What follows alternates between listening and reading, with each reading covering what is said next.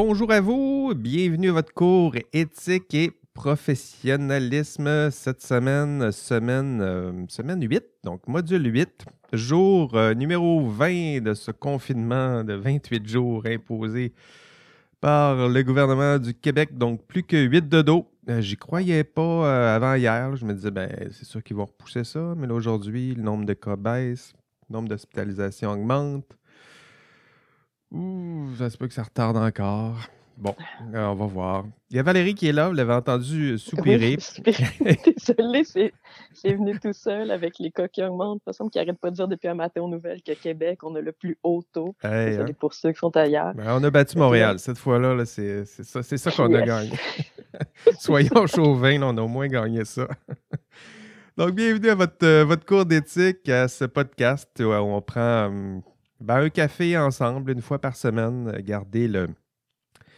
Garder contact, euh, être là, euh, créer notre petite communauté de cours d'étudiants un peu plus actifs et, engagés. Euh, merci d'être là. Merci de faire les, les efforts, les sacrifices, là, je sais que c'est c'est un peu plus difficile cette session-ci, et qui plus est, lorsque la, la lumière commence à nous laisser euh, tomber. Euh, on lâche pas, hein, vous êtes bon, euh, vous êtes, vous êtes capable. J'ai déjà vu votre activité, je dirais, décuplée quasiment quand on regarde les statistiques depuis. en fait, depuis que j'ai publié la, note de participation sur, les forums, il y en a qui ont vu que, oh, un peu, on est un peu, on est un peu en retard. Donc, il y en a qui ont mis les bouchées doubles. C'est intéressant de voir ça, que c'est possible pour vous euh, de mettre les bouchées doubles comme ça pour rattraper un peu le, le train qui était déjà bien, bien en marche et qui, euh, qui avance à vive allure.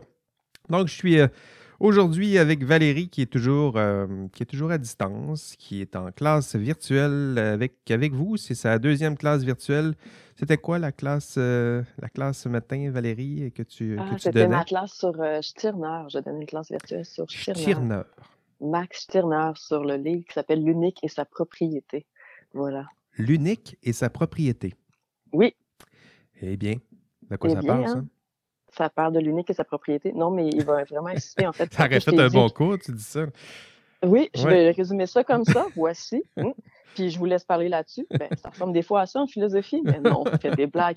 Mais des blagues de philosophe. Je suis un peu en feu. Euh, Stirner est très drôle. Euh, c'est ça que dit Jean-François, c'est considéré comme aussi le père de l'anarchisme. Mais euh, Ouais. avec le titre, vous pouvez voir que ce qui est surtout central, c'est l'individu. Donc, c'est la libération de l'individu de tout ce qui va pouvoir l'entraver. Et là, il va parler des problèmes avec euh, nos représentations, comment on s'enferme nous-mêmes et qu'on devient notre propre despote. Voilà. Comment on devient notre propre despote? J'aime bien.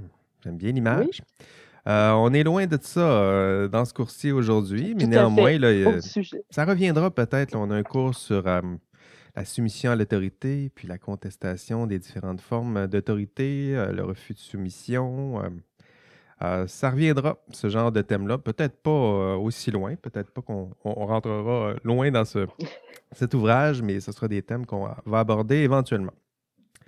Donc, bienvenue. Euh, Aujourd'hui, on va parler de, de plusieurs choses, mais entre autres, on va parler du, du TP2, euh, Valérie. Donc, je suis content que tu sois là aujourd'hui. Je suis comme enthousiaste pour vous. donc là, tu vas pouvoir. euh, ben, c'est toi qui vas corriger. là, donc, tu vas pouvoir faire tes. Peut-être quelques- donner peut-être quelques conseils en passant. là, les étudiants sont toujours intrigués de savoir ben, c'est quoi ce TP2-là, mais surtout comment il sera euh, corrigé. Donc, tu, auras sûrement la chance aujourd'hui de faire quelques, quelques commentaires.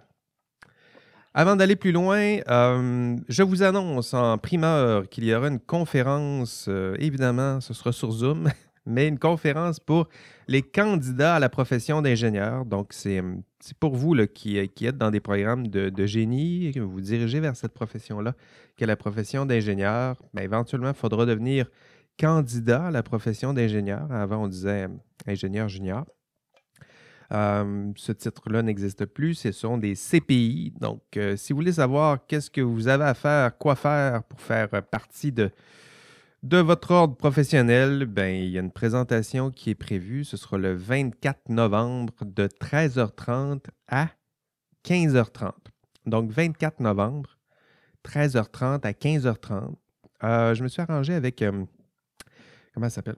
euh, j'ai oublié son nom, Julie Blanchard. Donc, je me suis arrangé avec elle pour qu'elle donne sa présentation tout juste après notre enregistrement, comme ça, sur l'heure du midi. Donc, pour vous, euh, ben, c'est sûr que ça fera quand même, là, pour ceux que ça intéresse, ça fera quand même longtemps de, Zoom et, d'être là en ligne. Mais euh, pour vous, je me dis que cette plage horaire, elle doit déjà pas mal être occupée. Donc, ça vous donnera une occasion d'assister à, cette conférence. Ce sera sur Zoom. Ça dure, ben, j'ai planifié deux heures, mais c'est rare que ça dure deux heures.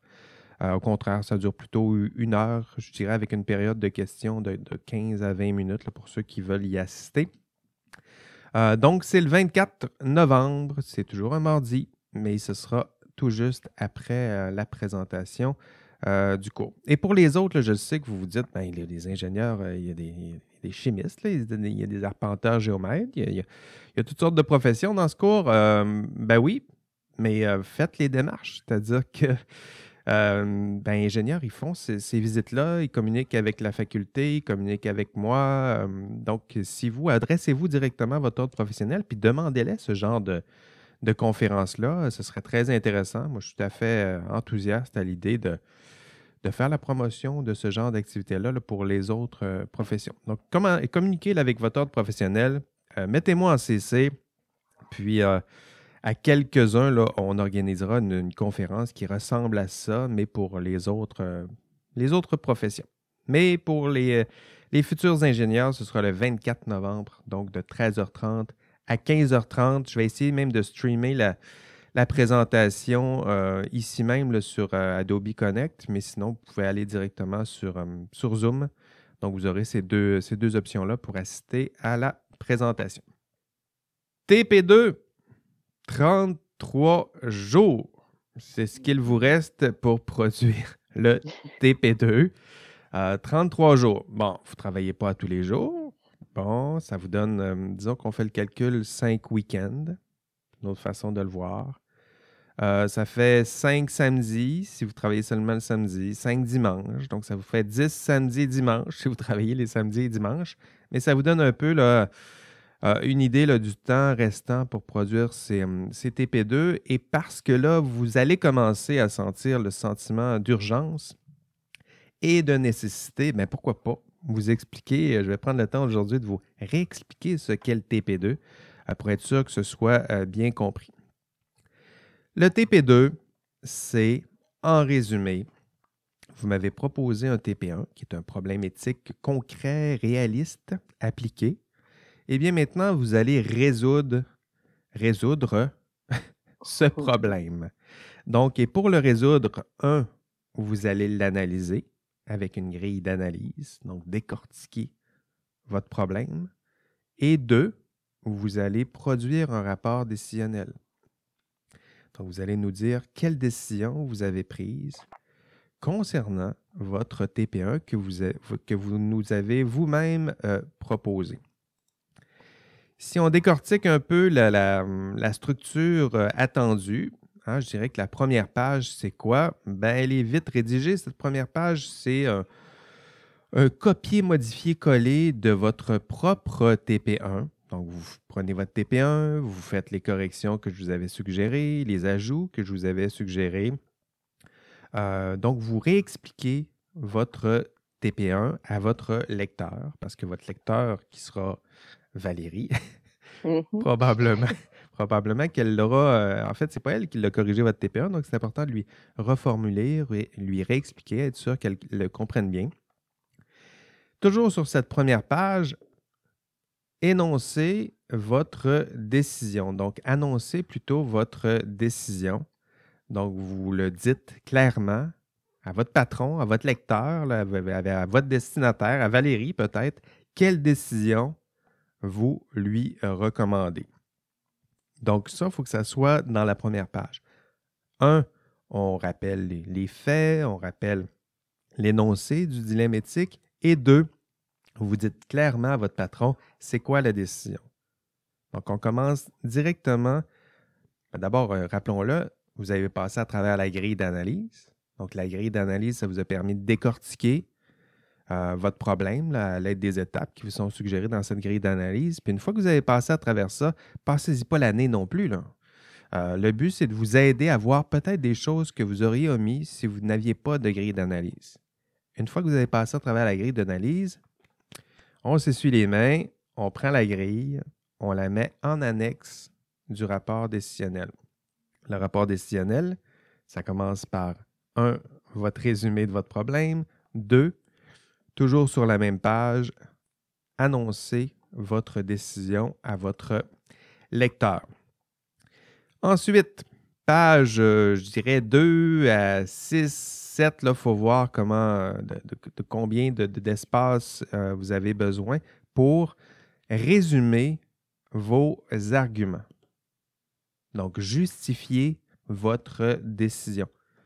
Donc, pourquoi, autrement dit, là, puis là, c'est important de garder toujours cette question-là. Peut-être écrivez-la en gros ou affichez-la pour être sûr de ne pas perdre de vue cette, cette, question-là. Pourquoi votre décision est-elle la meilleure au monde? Bon, peut-être pas, peut-être pas la meilleure au monde, mais pourquoi c'est la meilleure? Pourquoi avez-vous décidé de prendre cette décision-là? Et là, vous allez déployer vos arguments. Donc, ça, c'est une difficulté. Il y en a plusieurs qui ne sont pas nécessairement euh, euh, à, l'aise avec ce, style-là. Il y a plusieurs, euh, il y a plusieurs documents qui vous sont suggérés dans le, contenu, entre autres, si vous allez voir TP2, euh, dans les instructions, il y a aussi quelques documents pour vous aider à rédiger un argument. C'est le cœur de votre décision. À prendre une décision, à la limite, n'importe qui peut prendre une décision, mais la justifier, l'expliquer, la, la documenter, ça, c'est quelque chose de plus difficile. Hum, mais donc, à travers la. En vous servant aussi de votre grille d'analyse, hein, vous allez trouver des éléments qui sont pertinents, entre autres.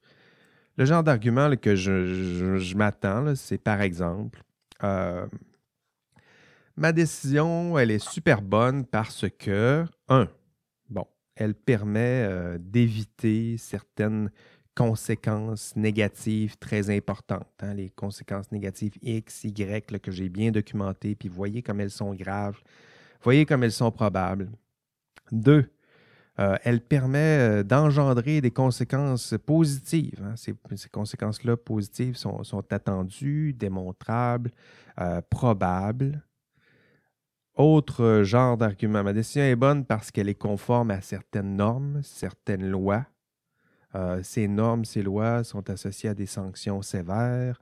Ça nous permet d'éviter ces sanctions. Ça nous permet de respecter telle loi parce que derrière telle loi, il y a telle valeur. Donc, vous voyez un peu comment on peut créer des, arguments. Euh, et enfin, donc, ma décision, démontrer que votre décision est cohérente. C'est un autre type d'argumentaire. Celui-là, vous êtes euh, d'argument. Plutôt, vous n'êtes pas toujours à l'aise avec ça, mais c'est l'argument qui, est davantage fondé sur les valeurs. C'est l'idée euh, vous pourriez affirmer, ben, ma décision, elle est, elle est cohérente. Elle est cohérente. Euh, c'est une belle, belle, façon de prononcer. Ma décision est surtout cohérente avec les valeurs euh, des différentes parties prenantes, hein, des, de la compagnie pour laquelle je travaille. Et preuve à l'appui. Hein. ma décision, elle, elle, est tout à fait cohérente avec la valeur de, je sais pas, d'honnêteté, de vérité qui est promue au cœur même du code de déontologie proposé par la compagnie ou par l'institution pour laquelle je travaille. Euh, donc ça, ce sont des, façons de créer des arguments. Et là, ici, là, vous irez voir le, module 2 sur le conséquentialisme, le déontologisme, l'éthique de la vertu. Il y a ça aussi qui est articulé là. C'est des mouvements qui sont complémentaires. C'est une façon de justifier une bonne action en se fondant sur quoi? Le conséquentialisme sur les, les conséquences positives, négatives, un déontologisme ben, sur les normes, les règles, le sens qui se cache derrière tout ça, et l'éthique de la vertu, ben, les grandes valeurs qui se cachent, notamment derrière les conséquences positives, négatives, les règles, les normes, les lois. Donc ça, ça, reste le, cœur de votre TP2. Et ben, gardez toujours la question en tête, pourquoi votre décision est bonne? Faites l'exercice, expliquez-le, expliquez votre décision à quelques-uns de vos proches, là, euh, levez trois doigts dans les airs, puis dites Ma décision, elle est bonne parce que un, deux, puis trois. Essayez de faire cet exercice-là en résumant là, pour voir si vous avez, vraiment des, arguments forts, distincts, parfois de nature différente, hein, pas juste des, parties du même argument, donc des arguments qui, qui sont forts. Rappelez-vous la que l'objectif ultime, c'est de convaincre votre lecteur que votre décision est bonne. C'est Valérie qui est là, Il faut la convaincre que votre décision, euh, elle est bonne. Donc, euh, gardez ça en, tête. Pas, pas, que votre décision, elle est parfaite, mais qu'elle s'appuie sur des arguments qui sont forts, bien documentés, rigoureux, qu'ils sont cohérents. Donc, ça, c'est ce qui est attendu dans le, dans le cœur de votre, euh, de votre euh, rapport décisionnel. Ah, vos arguments ils doivent être, quand je dis rigoureux, ça veut dire qu'ils ne s'appuient pas sur, euh, sur votre opinion, parfois maladroite, ou le cumul des opinions de votre équipe. Donc, il y en a plusieurs qui vont assez instinctivement. Vous êtes capable d'aller plus fort, d'être aussi rigoureux dans un rapport décisionnel de nature éthique que dans n'importe quel rapport décisionnel donc, appuyez-vous sur des, des lois, des, des, normes, des, jurisprudences, des, euh, des énoncés de valeur que vous pourrez documenter. Quand je, vous disais, choisissez des vraies compagnies, des vraies institutions, parce qu'éventuellement, vous aurez besoin de leur énoncé de valeur, des codes, des règles qu'eux-mêmes s'imposent à, leurs institutions ou entités. Euh, donc, ça, pour vous, ce sera intéressant pour documenter vos arguments. Euh, si vous dites qu'il y a des conséquences, ben, documentez tout ça avec des études, avec des faits. Euh, si vous dites qu'il y a des lois, des règles, ben, dites-moi quelles normes, quelles règles. Dites-moi pas juste c'est interdit, mais c'est interdit. Qui le dit? Pourquoi? Il y a des sanctions importantes. OK, j'en conviens. Lesquelles? Dites-le moi. Donc, ça, c'est, ce que je vous demande lorsque je parle de, rigueur. Et bien, soyez structuré. Donc, donnez une belle structure à votre argumentaire.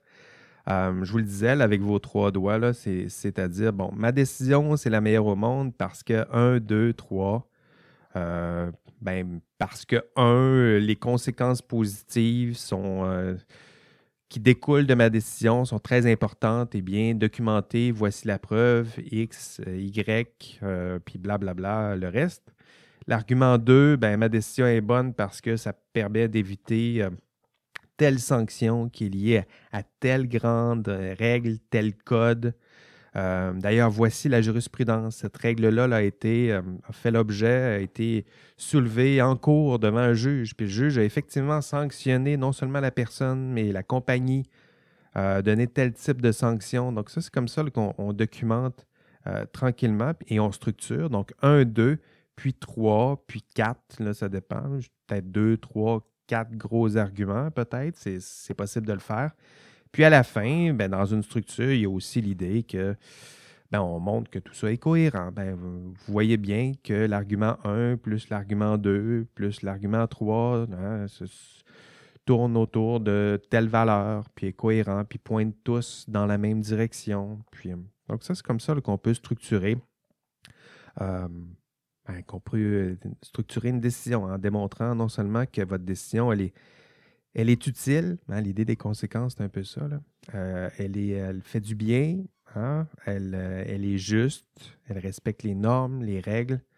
Donc, ça, c'est une façon de le démontrer. Puis évidemment, vous pouvez prendre toutes sortes de voies, mais si vous arrivez avec une décision qui génère beaucoup de conséquences négatives et qui viole et contredit plusieurs lois et règles, mais préparez-vous à argumenter. parce que des fois, c'est possible, hein, mais je dirais qu'il y, a une dose de risque qui, est, plus élevée pour, euh, vous. Donc, soyez prudent.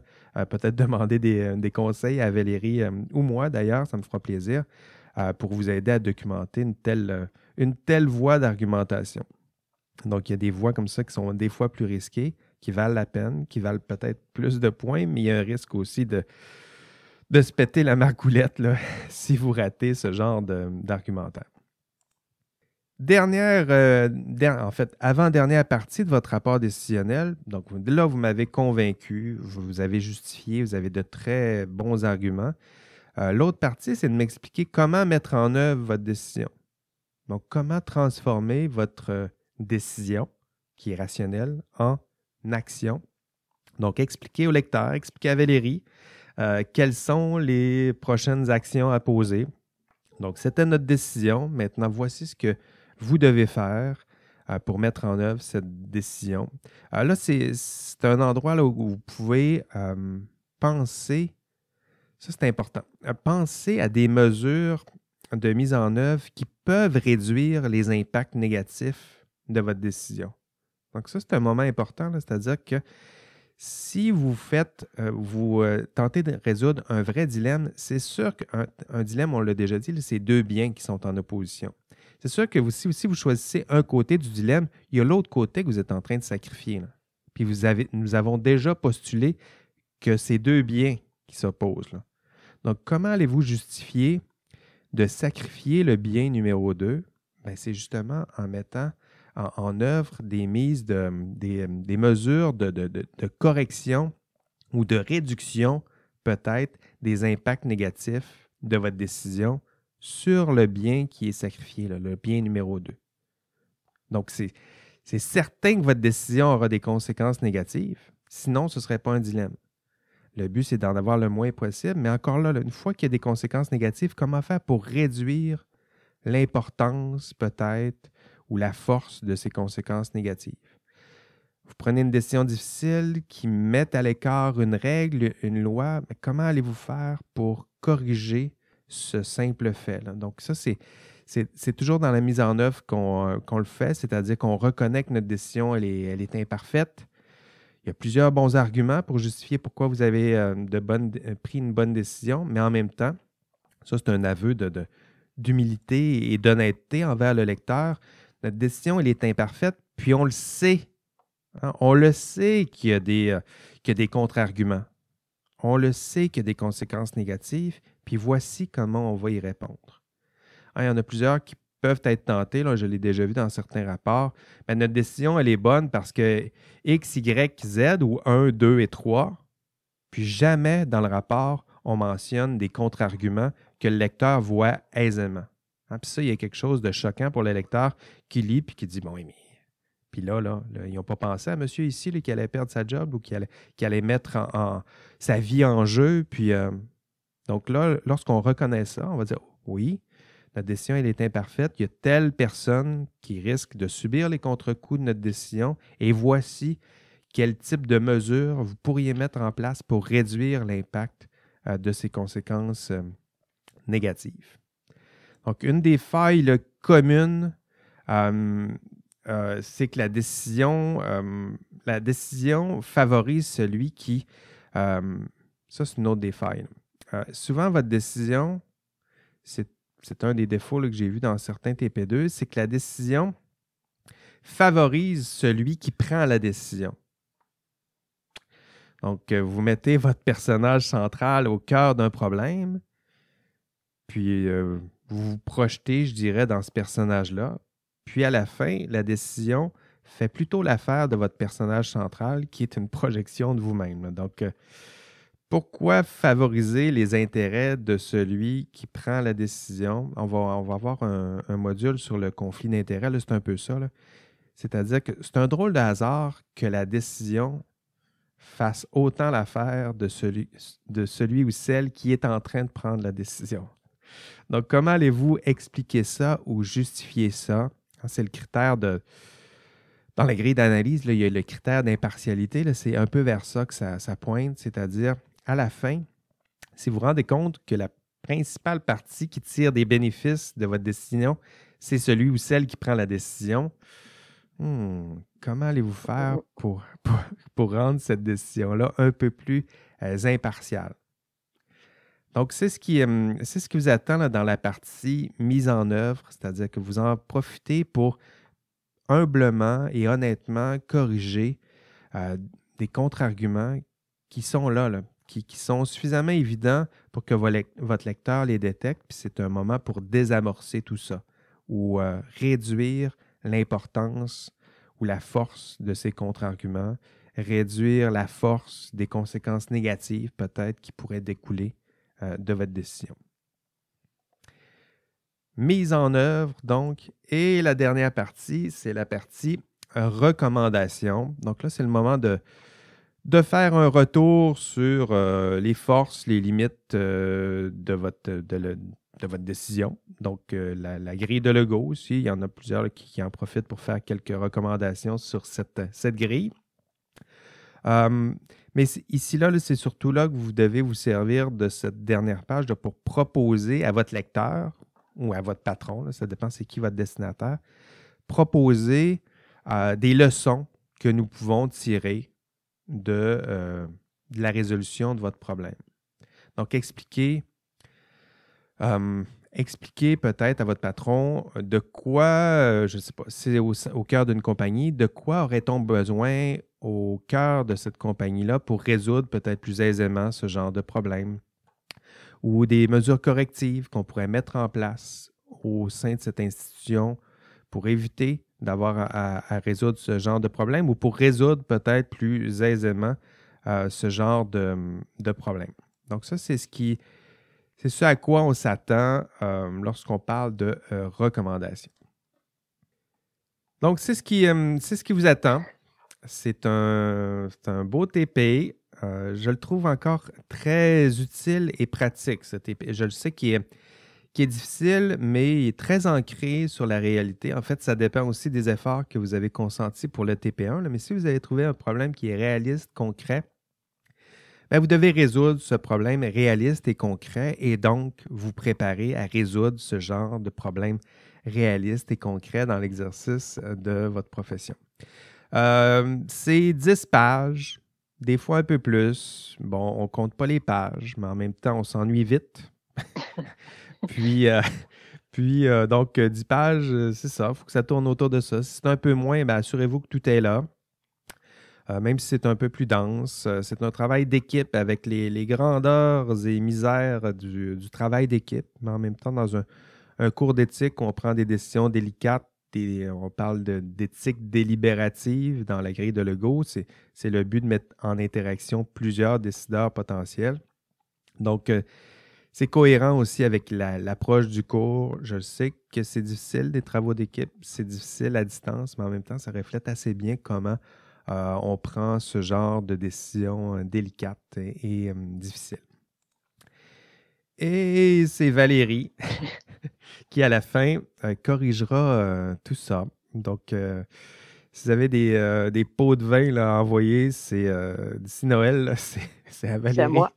c'est à Valérie qu'il faut les, les envoyer. Euh, mais donc, euh, sans blague. Euh, Valérie, ça fait plusieurs, ça fait plusieurs années maintenant que, tu fais ça avec moi.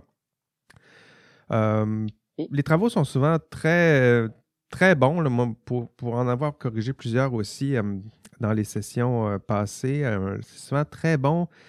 Les étudiants sont très rigoureux curieusement, très rigoureux lorsqu'ils. Je dis curieusement parce qu'on pourrait s'attendre, bon, c'est un cours d'éthique, puis on, y injecte peut-être un peu moins de rigueur que dans d'autres cours, mais au contraire, je vous vois très sérieux, euh, documenter les règles. Il y en a qui sont moins familiers avec ça, qui, qui, qui, euh, qui réussissent à cerner assez bien le cadre normatif. donc, pas, pas tout le cadre, mais euh, trouver des règles très pertinentes et, utiles. documenter, ça c'est sûr que c'est une force, appuyer ça sur des, des études. Euh, mais évidemment, il y a des, euh, malgré tout ces, belles fleurs, là, toutes ces belles fleurs, euh, il, y a des, il y a des erreurs flagrantes qu'on voit. J'en ai plusieurs en, tête de ces erreurs-là. Mais Valérie, pendant que tu, pendant que tu es là, Valérie, toi, tu quand tu y repenses, là, y a-tu des, des, erreurs typiques? Disons que tu nous fais notre. disons, faisons le, top 3. Je te prends peut-être au dépourvu. Le top 3. Ça ressemble à quoi? C'est pas super, mais, euh, ben, tu as déjà dit certaines des erreurs. Fait que là, il faut comme que j'innove avec ce que tu as dit, mais je n'innoverai pas tant que ça. C'est pas obligé. Je pense que le top 1, puis je vais le dire, je pense que tu l'as dit, tu l'as insisté sans vouloir, euh, c'est sur la sur les valeurs, sur la partie sur les valeurs. Je sais pas comment dire. Soit vous les mettez, soit sont, ok, je, je vous dis à vous, là, mais c'est parce que vous êtes comme tous les autres étudiants avant, les étudiants à venir, soit les valeurs se font mettre au travers, mais c'est comme si c'était pas un vrai dilemme ou qui étaient plus ou moins nommés. Fait que des fois, on les lit, puis on se dit, parce que si vous regardez votre guide de correction, il faut que je corrige sur les valeurs. Puis des fois, il faut que je lise le texte trois fois pour savoir sont où les valeurs. Ouais. Ça, c'est pas bon. Je veux, veux pas me casser la tête. Je veux pas avoir à chercher des valeurs. C'est important de l'identifier là, partout dans le. C'est-à-dire que si vous. lorsque vous dites qu'il y a des conséquences négatives et positives, là, souvent sont articulées positif, négatif en fonction d'une valeur. Donc, identifiez-la, mettez-la en, valeur, cette valeur, pour faire un jeu de mots. Lorsque vous identifiez des règles, des normes, là aussi, il hein, faut réappuyer en disant, oui, c'est telle valeur, puis telle valeur, c'est important. Donc, c'est comme ça, là, je dirais, qu'on met en exergue et en évidence la valeur pour que Valérie puisse dire, ben c'est sûr, c'est une décision qui est prise, un peu comme vos personnages euh, préférés dans, le, rapport, montrer que votre décision est cohérente avec telle valeur qui est importante non seulement pour vous, mais pour les membres de votre équipe, pour les différentes parties concernées. Donc oui, c'est vrai que c'est important comment euh, faire un argument et faire un argumentaire qui pointe vers une valeur. Oui, qui pointe vers une valeur. Puis j'ajouterais aussi que que ça paraisse que c'est un dilemme aussi, que c'est un, c'est un dilemme éthique, mais ça doit être un dilemme éthique aussi au point de vue des valeurs. Puis souvent, ça apparaît comme seulement un dilemme au point de vue, mettons, des conséquences ou des normes, mais il faut que ça apparaisse que ça soit un dilemme. Donc, il faut qu'il y ait une force aux deux valeurs. faut pas que ça... Ça soit évident. oui, c'est ça. faut pas que ça soit évident. C'est un peu ce que tu disais tantôt, puis ça m'amènerait à mon deuxième point, euh, que, que tu as d'ailleurs parlé, mais qui est comme l'autre erreur que je trouve, c'est que des fois, faut que ça apparaisse que c'est un dilemme. Parce que des fois, j'ai lu, mettons, vos, la partie sur les normes, mettons, prenons ça comme exemple. Puis là, ben, c'est comme si toute la question était déjà réglée. Là, les deux autres parties deviennent comme plus ou moins importantes, on peut dire, dans la façon de la structure, c'est comme si le problème était réglé. Puis c'est pas vrai. Si c'est un problème éthique, c'est pas juste les normes, parce que sinon, c'est pas un problème, c'est pas un dilemme si ça. ça. se règle aussi facilement que ça. Puis ça, c'est un problème. Si vous trouvez que mettons, je vais vous donner le truc, si vous trouvez que les normes sont si évidentes que ça, mettez-les au pire plus tard dans le texte. Montrez le dilemme qui arrive tout le long, puis dire, ben voici, c'est peut-être les normes qui permettent de trancher, mais d'avoir un point de vue qui permette, parce que si vous fermez tout pour votre lecteur, pour moi, je vais faire comme, ben OK, mais pourquoi dans ce cas-là, on s'est cassé la tête? Oui, c'est ça. C'est pour ça que j'en parlais, dans, entre autres, dans la mise en œuvre. les étudiants doivent mm-hmm. reconnaître ça. sinon, vous voyez Valérie, comment elle, réagit. C'est-à-dire qu'il y a un dilemme. Il ne faut, faut pas faire. Il y avait un dilemme au, début, puis rapidement, il n'y en a plus. Là. Il y en a tout le long de votre réflexion. Puis même si on dit qu'il y a une partie du dilemme que vous avez choisi, il ne faut pas non plus nier l'autre partie du dilemme qui est, qui est super important importante. C'est pour ça que la mise en œuvre est intéressante pour ça. C'est à la fin, là, euh, rappeler à votre lecteur, on le sait qu'il y a une autre partie du dilemme, puis voilà comment on va en tenir compte. Donc ça, ça me permettra de montrer que vous avez bien pris, euh, la, euh, compris l'ampleur ou la force de ce dilemme-là et non pas gommer, voire cacher une partie du dilemme à votre lecteur, qui ça, c'est sûr que ça ne fonctionnera pas. Là. Non, ça, ça ne fonctionne vraiment pas. Euh, c'est vraiment étrange parce qu'on on vous lit, là, puis Jean-François peut dire, même si on sait qu'on corrige, on se met dans la situation, puis là, des fois, on fait juste comme oh. Et euh, ma dernière partie va exactement dans ce que tu dis pour la, la mise en œuvre, mais qui va aussi pour les conséquences. Euh, choisissez vraiment les conséquences les plus importantes ou les plus frappantes, mais ne négligez pas non plus certaines autres conséquences. Avec la mise en œuvre, exactement ce que tu viens de dire, des fois, j'entends, ah, il y aura des pertes d'emploi. Ah, on va perdre 5 milliards. Pas 5 milliards, mais tu sais, il y a des chiffres comme ça. Puis c'est comme un peu rejeter du, du revers de la main, un peu comme euh, nous respectons les valeurs, nous respectons les normes, donc c'est pas grave si on perd de l'argent. Non, comme Jean-François dit, trouver une façon dans la mise en œuvre ou d'expliquer pourquoi ça reste qu'il faut faire avec. Parce que c'est, j'imagine mal, moi, en tout cas, je me, je me, je me vois si je suis le patron, puis je me fais dire, c'est pas grave si on perd 5 millions ici, là, tu vas trouver ben ça fun parce Gageons qu'on respecte. Gageons que le lecteur va, va, sauter euh, quelques, quelques pieds au-dessus de sa chaise en disant, ben là, tu me dis que ta décision me fait perdre 33 euh, millions. Il faudrait que tu me sois capable de justifier pourquoi ou de de peut-être m'aider à comprendre qu'est-ce que je peux faire pour m'en sortir malgré le fait que je vais perdre tout ça. Donc, Oui, oui, euh, c'est ça. C'est pas juste d'expliquer que ça va coûter plus cher, mettons, pas le faire tout de suite ou d'autres choses, mais, mais d'avoir ça. Puis je trouve que la mise en œuvre puis les recommandations, comme tu le dis, euh, exploitez-les plus. Soyez innovants. C'est là que c'est le temps. C'est là de dire oui, ça va coûter de l'argent, mais il y a peut-être telle chose à faire. Oui, il y a telle chose. Euh, moi, j'ai souvent des surprises. Là, si on fait dans le positif, là, dans les recommandations, il y a des fois des TP qui vont vraiment placer des recommandations pour même que le problème ne revienne pas. Puis là, on sent qu'il y a de quoi qui se passe, c'est qu'on se dit, OK, ça va peut-être nous coûter cher là, mais après, il va y avoir de quoi. je parle vraiment comme si j'étais le boss qui prenait la décision, mais tu sais, c'est un peu nous qu'il faut convaincre en tant que lecteur. Mais je trouve que c'est le temps, là, mise en œuvre, recommandation. Je suppose que c'est comme pour toute rédaction, ça arrive à la fin, on est toujours plus fatigué vers la fin. Mais c'est le temps là, de, de s'impliquer, d'innover, puis euh, vous êtes capable de, de trouver des solutions.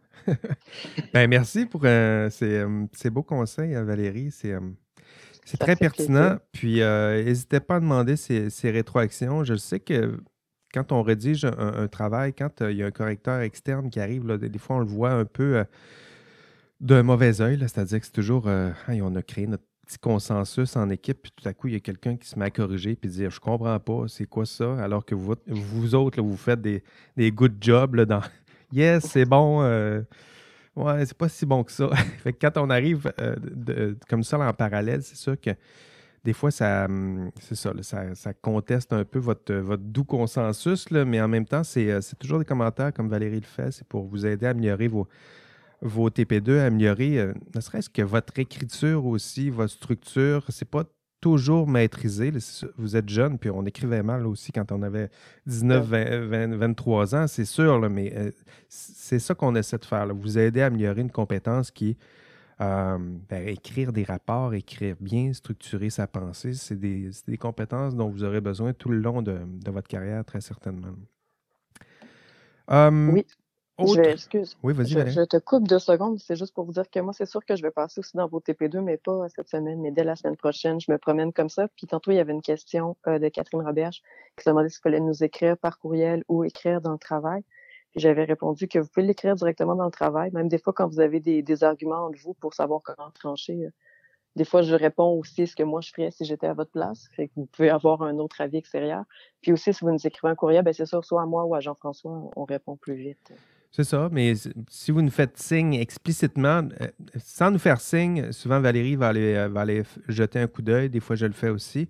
Euh, mais si vous nous faites signe, habituellement, on rebondit. On rebondit pas dans, dans les minutes, là, mais dans les, les, jours qui suivent, souvent, moi j'ai une notification. Si vous m'écrivez un courriel, c'est sûr que je le vois, je vais y répondre éventuellement. Si vous m'envoyez une notification via votre Google Docs, ben, ça apparaît je le traite à peu près au, même rythme. je suis certain que Valérie fait, fait la même chose. Donc, c'est comme ça que si vous voulez avoir une rétroaction, si vous nous faites des signes explicites comme ça, c'est sûr que les chances qu'on aille jeter notre, notre coup d'œil ben, euh, sont accrues.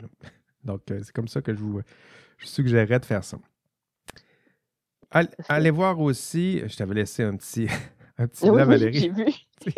Des fois, je fais ça, je vais dire, on va peut-être dire quelque chose. Là. Euh, euh, qu'est-ce que j'allais dire? Ah oui, allez voir aussi. Euh, ça, c'est les commentaires de, Valérie, mais j'ai eu d'autres auxiliaires qui ont travaillé avec moi. Il y avait Fanny Bélanger-Lemay, qui elle aussi vous a donné trois petits conseils pour les, TP2. Vous irez voir ça là, dans la page.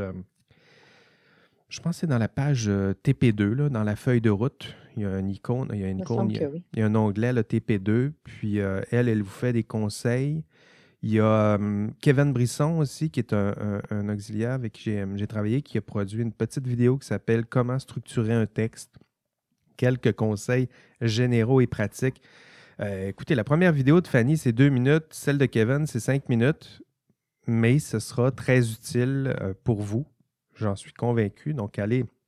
Je sais que ça fait beaucoup de contenu, mais pour vous, si vous voulez aller chercher ces quelques euh, points supplémentaires et, aller chercher des compétences supplémentaires et complémentaires à, l'exercice de votre profession, allez voir ces, petites vidéos-là. Remise du TP2, donc, dans 33 jours. OK? 34, 33, 34, j'ai perdu le compte, mais 33, euh, je pense. 5 samedis, 5 dimanches, 10 samedis et dimanches, Faites le calcul comme vous voulez, mais, mais c'est ce qui vous reste à, faire. OK, changement de sujet. je t'ai entendu faire un yé? Oui, je fais yé, j'essaie d'acclamer les meneurs parce que c'est pas parce qu'on arrête de parler du TP2. Ben oui, c'est ça. TP2, euh, on n'en parle plus. Tableau des, euh, des meneurs. Euh, vous le savez, au début de la session, je vous parlais de bon, système de trophées et récompenses pour stimuler l'engagement en classe et récompenser les, étudiants méritants. J'ai pensé publier euh, un tableau des meneurs, donc pour voir qui est en avance en ce moment. Donc, vous voir euh, mettre, euh, mettre en, exergue justement les, étudiants les plus méritants dans les différentes catégories. qui est là? Attendez, il y a participation. Donc, je vais, les je vais les mentionner. Je sais que pour l'audio, c'est pas toujours ben, ce qui est le plus fun de mentionner des noms, mais je vais le dire quand même parce qu'ils le méritent. participation, donc ceux qu'il y a des comportements que, où je vois que les étudiants sont sont en classe, sont présents, sont, sont présents sur les forums, euh, se branchent souvent sur l'ENA, là, où je vois que nécessairement, il y a un engagement important. Donc, le premier, non, je vais le partir de, 10. Alexina Roy Saillant, 10. Euh, là, je vais monter, je vais arrêter euh, avant le premier. Là. Donc, Kimberly côté Vertefeuille, Laurent Caron, Léo Labbé. D'ailleurs, je vois des, noms qui sont aujourd'hui en ligne aujourd'hui. William Goulet, Jérôme Bourgault, Pierre-Olivier Bolduc et les trois premiers, Raphaël Lapointe, Édouard Belnou euh, Sauzed, que j'ai vu aussi dans le chat aujourd'hui, et François Duguay euh, Giguère. Donc, c'est, euh, ce sont mes meneurs. Participation. Autre catégorie, expression et humour, donc ceux qui nous font rire, ceux qui utilisent l'art, les dessins, qui font des mimes en Dixième, en onzième, il est là, il est à l'écran, je vais le dire.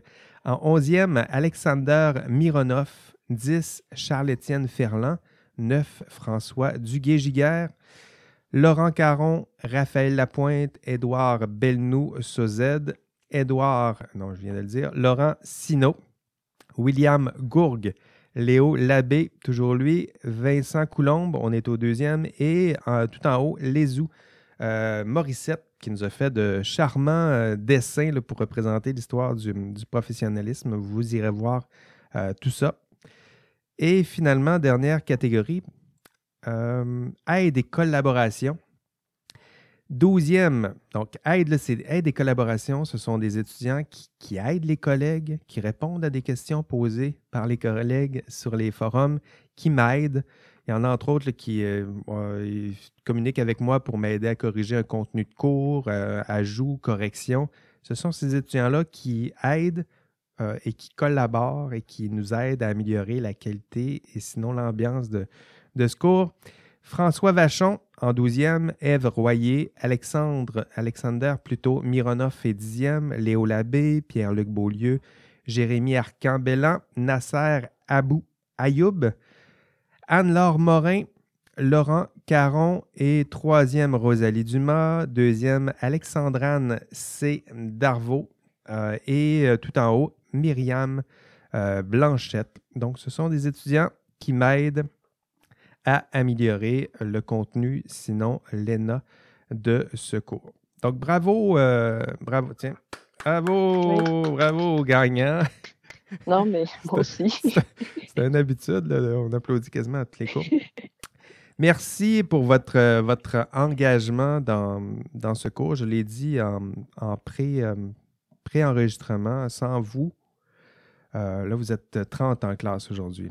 Hein? Sans vous, il n'y a pas de vie de classe. Sans cet engagement de ces étudiants-là, il n'y a pas de vie de classe. Il n'y a pas cette petite communauté que nous aimons autant et qui s'appelle une classe. Et en ce moment, ah, on a bien besoin de ces petites euh, communautés. Donc, merci à vous d'être engagés dans ce cours et euh, ben, j'ai une bonne nouvelle pour vous.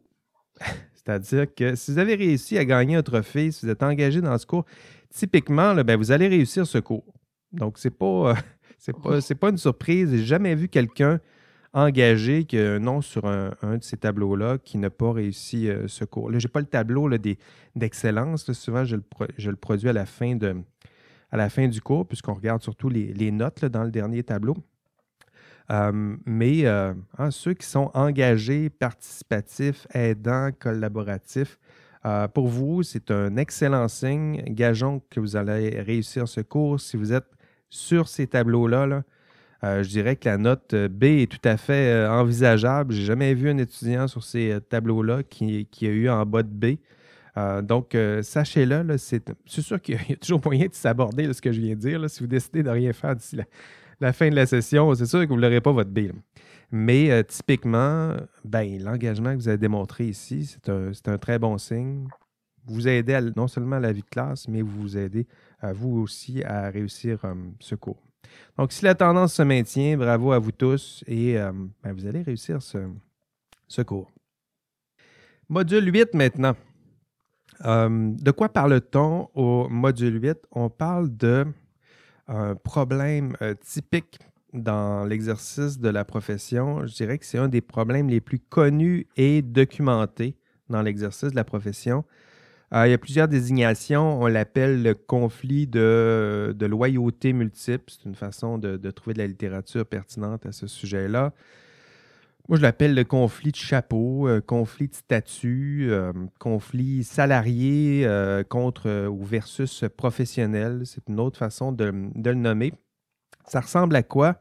Ben, il y a des exemples dans vos, vos TP1. Donc, pour vous, là, si vous avez des problèmes qui ressemblent à ça, il y a des éléments très importants de résolution et d'analyse de votre problème dans le module 8. OK?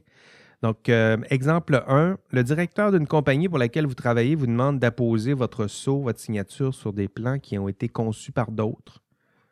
Donc, euh, vous n'avez ni dirigé les travaux euh, de façon immédiate, ni surveillé, ni donc, quoi faire dans un, face à un problème qui ressemble à ça? Donc, un, patron qui vous demande de poser un geste qui semble vous éloigner euh, de vos devoirs et obligations professionnelles. Autre exemple, euh, votre employeur vous demande de prioriser, celui-là il, est tellement, typique, il est très commun. Votre employeur vous demande de prioriser la croissance économique de la compagnie ou sinon la survie. Il y en a plusieurs qui vont vers ces termes-là. donc, euh, des enjeux économiques et en contrepartie, on vous demande de déjouer tout juste une norme, hein, de tolérer une légère déviance d'une norme, d'une règle. Ici, dans l'exemple, c'était protection de l'environnement, mais vous allez reconnaître vos, TP1. Donc, vous voyez un peu le, conflit qui se dessine. Et euh, autre exemple, votre employeur donne à d'autres employés de la compagnie des tâches qui seraient réservées euh, aux professionnels, aux ingénieurs. Donc, il y a des tâches réservées, vous êtes témoin que votre patron demande à d'autres professionnels, à d'autres employés de poser des gestes qui seraient réservés à des, professionnels. Donc, vous êtes témoin d'un, employeur qui a des gestes, qui pose des gestes, et euh, vous êtes en conflit avec votre allégeance envers cet employeur et votre allégeance envers votre ordre professionnel. Donc, ça, c'est, euh, euh, typique, ce sont des exemples typiques mais les questions qui se dessinent au cœur de ce genre d'exemple de, problème, c'est à qui, et vous allez le voir dans votre TP1, cette question-là devrait surgir dans plusieurs de vos TP, à qui doit aller prioritairement la loyauté du professionnel? Euh, est-ce qu'il doit sa loyauté euh, au client, à l'employeur? Est-ce que le client n'est pas aussi son employeur? Est-ce qu'il doit être plutôt loyal envers ses pairs? les employés avec qui il travaille, le public, la société, en vertu de quoi, de quelles règles, de quels principes? Donc ça, c'est les questions qui, se cachent derrière ce qu'on appelle ici le conflit euh, de loyauté. Donc, être, capable de, de jongler avec l'état de subordination, donc le fait que vous soyez employé, ça vous place euh, ça vous donne un statut de subordonné, donc vous êtes pris avec votre état de subordination à euh, l'autorité de votre patron. Et d'autre part, hein, vous êtes aussi pris avec un statut de professionnel et parfois un devoir de, de, critique, sinon de prise de, distance par rapport à une demande de l'employeur, sinon du, euh, du client. Le problème, il est classique D'où euh, l'idée de passer un module entier euh, à, ce propos. Donc, d'une part, vous avez un contrat de travail. Tiens, on va le décortiquer comme il faut pour une première fois. D'une part, vous avez un contrat de travail. Donc, si vous avez signé un contrat de travail, vous êtes pris avec des devoirs et obligations qui sont imbriqués, enchâssés dans ce contrat de travail. Vous l'avez signé, vous êtes pris avec. Vous, l'avez signé, vous avez mis votre signature, puis votre employeur a signé juste à côté. Un contrat, c'est ça, on dit que c'est la loi des parties. Vous êtes pris avec les engagements que vous avez listés dans ce contrat d'emploi. Mais d'autre part, vous avez aussi un ordre professionnel. Euh, vous avez une bague, vous avez vous faites partie d'un ordre professionnel et votre employeur vous embauchez euh, avec ce titre et ce statut, euh, ben, vous avez des devoirs et obligations qui découlent aussi de ce statut qu'est le, le, statut professionnel. Donc là, lui, il est plutôt, il s'appuie sur le code des professions, sur un code de déontologie professionnelle, et ça aussi, ça, ça force de loi. Donc, d'une part, le contrat, de travail qui a force de loi, et d'autre part, le Code de déontologie professionnelle, le Code des professions, qui eux aussi ont force de loi. Donc, deux régimes de loi qui s'opposent, qui sont en tension. Et typiquement, ben, le dilemme, c'est quoi faire face à un tel conflit? Euh, qu'est-ce, que je dois choisir? Est-ce que je choisis mon patron, mon client? Est-ce que le client n'est pas aussi mon patron? Est-ce que je choisis mon ordre professionnel? Pourquoi? Pour quelles raisons? Sur quoi est-ce que je pourrais euh, m'appuyer? Donc voilà, c'est le problème peut-être le, plus euh, classique. Et pour vous appuyer, pour, prendre une décision face à ce genre de, conflit de loyauté, on va voir que vous pouvez vous appuyer sur trois grandes sources pour prendre une décision. La loi, les lois donc, euh, on va, on va prendre le temps dans le module 8 d'explorer quelles sont les lois qui vous permettent de répondre à ce genre de conflit de loyauté. Donc, il y a des lois qui encadrent, qui balisent la profession et le monde du travail. Puis, si vous n'êtes pas les premiers à rencontrer ce conflit de loyauté, et il y a au cœur même de la loi euh, ben, certaines pistes de réflexion, d'encadrement, certains guides. Donc, d'abord la loi, ensuite la doctrine. Donc, euh, la doctrine, c'est ceux et celles, les, juristes qui connaissent les lois, les règles, puis qui ont analysé ce qui se cache non seulement au cœur des lois, mais dans le texte et dans le sous-texte de certaines lois pour voir qu'est-ce qui se cache, comment on peut puiser dans ces, ces lois-là pour résoudre un problème de type conflit de loyauté. Et enfin, donc loi, doctrine et jurisprudence, donc des jugements ce genre de conflit-là, ça se retrouve parfois devant un juge et le juge va parfois trancher en disant ben ton dilemme entre choisir ton employeur ou choisir ton ordre professionnel, voilà moi ce que je te suggère de faire. Puis voilà comment je tranche et pour quelle raison. Donc ça, c'est dans la jurisprudence que vous pouvez trouver ça. Euh, donc ensemble, là, on va voir ce conflit de loyauté-là, comment on peut résoudre tout ça à travers, en analysant les lois, la doctrine, donc les textes experts qui se penchent sur les lois, les règles, et la jurisprudence. Donc, voir comment tout ça est appliqué, euh, jugé devant euh, une cour, un tribunal. Donc, c'est ce qui vous attend, je dirais, pour les pistes. Quand je vous disais que dans le TP, TP2, là, pour ceux qui, auront un conflit de loyauté, ben, je m'attends à ce que ça soit un peu articulé, que vous puisiez un peu dans le contenu de ce module 8 pour documenter votre TP2. Autre thème, l'identité professionnelle. Donc, dans les, les, thèmes de ce module 8, il y a euh, l'identité professionnelle. Et pourquoi? Parce que euh, pour bien discerner ou pour résoudre un conflit de loyauté, euh, c'est important de bien discerner et de bien comprendre cette double identité, puis de voir la force de cette double identité-là. Donc, d'abord, l'identité d'employé, mais aussi l'identité de professionnel. Donc, d'une part, vous êtes employé, vous travaillez pour une compagnie que vous adorerez, c'est sûr, avec ses valeurs, avec ses propres objectifs, mais d'autre part, vous êtes un professionnel, vous faites partie d'un ordre professionnel avec ses valeurs et ses propres visées, ses propres fonctions. Donc, deux, statuts euh, à reconnaître, deux statuts avec une force importante Or, ce qu'on voit en ce moment, c'est l'effritement, euh, sinon la disparition du, euh, de l'identité que vous pouvez ressentir envers le deuxième statut, c'est-à-dire votre statut de professionnel. Donc, ce qui était un conflit hein, qui doit être euh, résolu, ce qui se passe, ce qu'on voit, c'est que pour avoir ce type de conflit-là, on doit avoir une compréhension claire et une connaissance assez euh, évidente de ces deux statuts. Or, ce qu'on voit, c'est qu'il y a un des deux statuts qui est en train de s'effriter, qui est l'identité euh, professionnelle, hein, ce qui fait en sorte qu'une fois qu'on refuse ou qu'on ne voit plus l'identité professionnelle, ben, le conflit de loyauté que je viens de vous expliquer, ben, vous n'avez plus à résoudre ce genre de conflit parce que vous ne voyez plus ce genre de conflit. Et ce n'est pas parce que vous ne les voyez plus, ces genres de conflits-là, que vous êtes en train de les résoudre. C'est-à-dire que vous manquez peut-être euh, l'existence d'un problème que vous devrez pourtant euh, résoudre. Dans le rapport de la...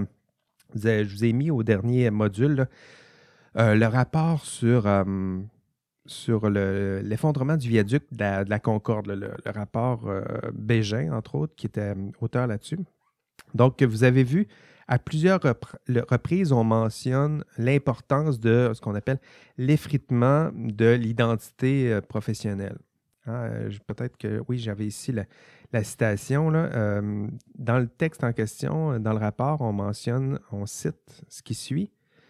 Ouverture des guillemets. Après seulement un an dans leur premier emploi, ça c'est vous, ça.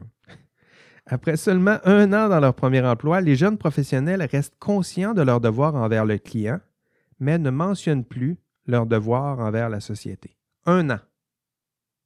C'est ce qui vous reste. Là.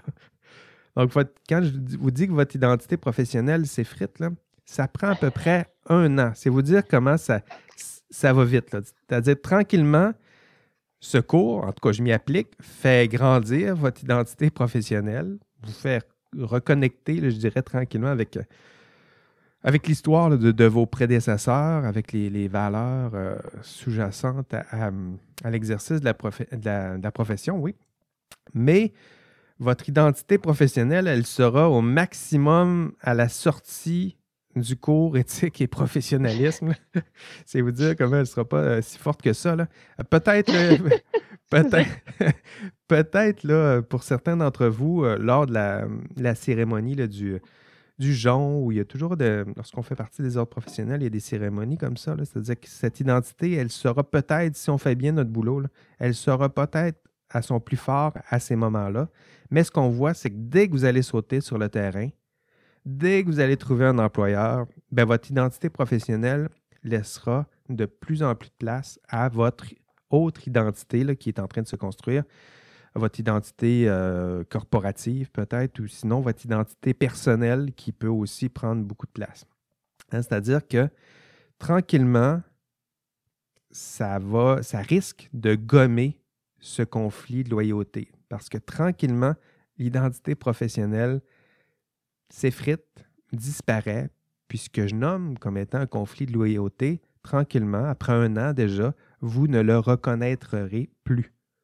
Hein, d'où l'importance de le rappeler ici, de tenter de vous l'inculquer de façon à ce qu'il dure le plus longtemps possible et peut-être, qui sait, que vous serez vous-même capable de vous faire euh, quelques rappels ou d'en faire un peu à ceux et celles qui vous entourent. Hein.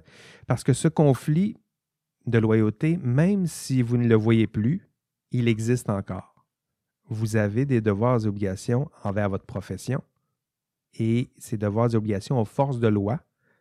Et si vous ne voyez plus, ce conflit euh, de loyauté, vous décidez toujours de vous ranger derrière votre autre statut, qui est votre statut d'employé, ben, vous êtes en train de tasser votre identité professionnelle et il y a des risques à, tout ça. Et euh, ben, certains, hein, les exemples que je vous donne devant la commission Charbonneau, c'est souvent ce qui s'est passé. Là. Tranquillement, l'identité professionnelle prend le bord et tout à coup, les principaux intérêts à défendre, ça devient les intérêts de la compagnie pour laquelle je travaille. Puis tout ce qui était mon identité professionnelle, mes devoirs et obligations professionnelles sont, mis de côté, négligés. Puis à la fin, ben, il y aura quelqu'un, ou sinon la société, ou sinon un juge, sinon la juge Charbonneau, qui vous dira hum, il y avait un conflit de loyauté. Puis dans le module 8, vous verrez que vos devoirs et obligations, les lois, les règles vous demandent de prioriser même votre identité professionnelle. Si vous ne voyez plus cette identité professionnelle, comment la prioriser? Ben, ce qu'on voit, c'est qu'il y en a plutôt qui, au contraire, vont la négliger, la nier, parfois par manque de connaissances, parfois manque euh, par imprudence. Mais, euh, voilà, c'est ce qui, ce sont les thèmes que je souhaite aborder avec vous. Identité professionnelle. Pourquoi? Pour être certain et convaincu que vous, euh, que vous gardiez en tête ce, conflit entre deux statuts, deux formes d'identité, euh, hein, votre rapport avec, à, votre employeur, contrat de travail qui est force de loi, mais aussi votre code de déontologie professionnelle, code des professions, votre identité professionnelle qui, elle aussi, est force de loi. Que vous le reconnaissiez ou non, que vous l'ayez oublié ou non, qu'elle se soit effritée ou non, elle euh, sera là. Donc, ce sont les thèmes que j'aimerais aborder avec vous au module 8. Et à la fin du module 8, qu'est-ce que vous euh, serez, capable de, faire? Bien, reconnaître, identifier, parmi des problèmes éthiques, le conflit de loyauté multiple. Donc, si je vous décris un problème, vous devriez être capable de, pointer vers le fait que cette personne, ce personnage-là a un conflit de loyauté puis le conflit de loyauté, c'est telle loyauté et telle autre loyauté, les loyautés que je, viens de vous, vous expliquer. Deuxième objectif, expliquer le principal dilemme auquel font face les professionnels. Donc, euh, c'est quoi? Hein? M'expliquer pourquoi le, fait que vous ayez un statut de salarié pose problème dans l'exercice de votre profession. Donc, ça ici, je vous ai expliqué pourquoi cela pose problème. Parfois, ça va bien. Parfois, votre statut de salarié votre employeur veut exactement ce que votre ordre professionnel veut lui aussi. Euh, mais quoi faire lorsque l'un dit quelque chose et que l'autre dit le contraire? Là, c'est là que se dessine le conflit de loyauté. Et euh, finalement, euh, d'identifier lorsque, troisième objectif, d'identifier lorsqu'un professionnel est, lié à un client hein, par un contrat de travail. Son client, c'est souvent son employeur. Euh, mais que les devoirs et obligations associés à son contrat de travail sont en tension avec les devoirs et obligations. Quels sont les devoirs qu'il doit considérer comme étant primordiaux? Hein? Je vous l'ai dit, le module 8, là, tranquillement, je vais essayer de vous démontrer que parmi les devoirs et obligations, il y en a que vous avez envers votre employeur via le contrat de travail et d'autres via votre ordre professionnel, via le code des professions. Et la démonstration du module 8, c'est de vous dire et de vous démontrer que vous devez prioriser votre identité professionnelle et vos devoirs et obligations professionnelles par rapport à vos devoirs et obligations envers votre employeur. Et la démonstration, ça s'appuiera sur la loi, la jurisprudence, la doctrine. Donc, vous devriez être capable à la fin de ce module de me démontrer pourquoi, si je vous dis pourquoi vous devrez prioriser l'un par rapport à l'autre, vous devriez être capable de répondre parce que un, parce que deux et parce que trois, comme je viens de le faire euh, à l'instant. Pourquoi vous devez prioriser votre statut professionnel par rapport à votre statut d'employé? Quelles sont les raisons qui se cachent derrière tout ça?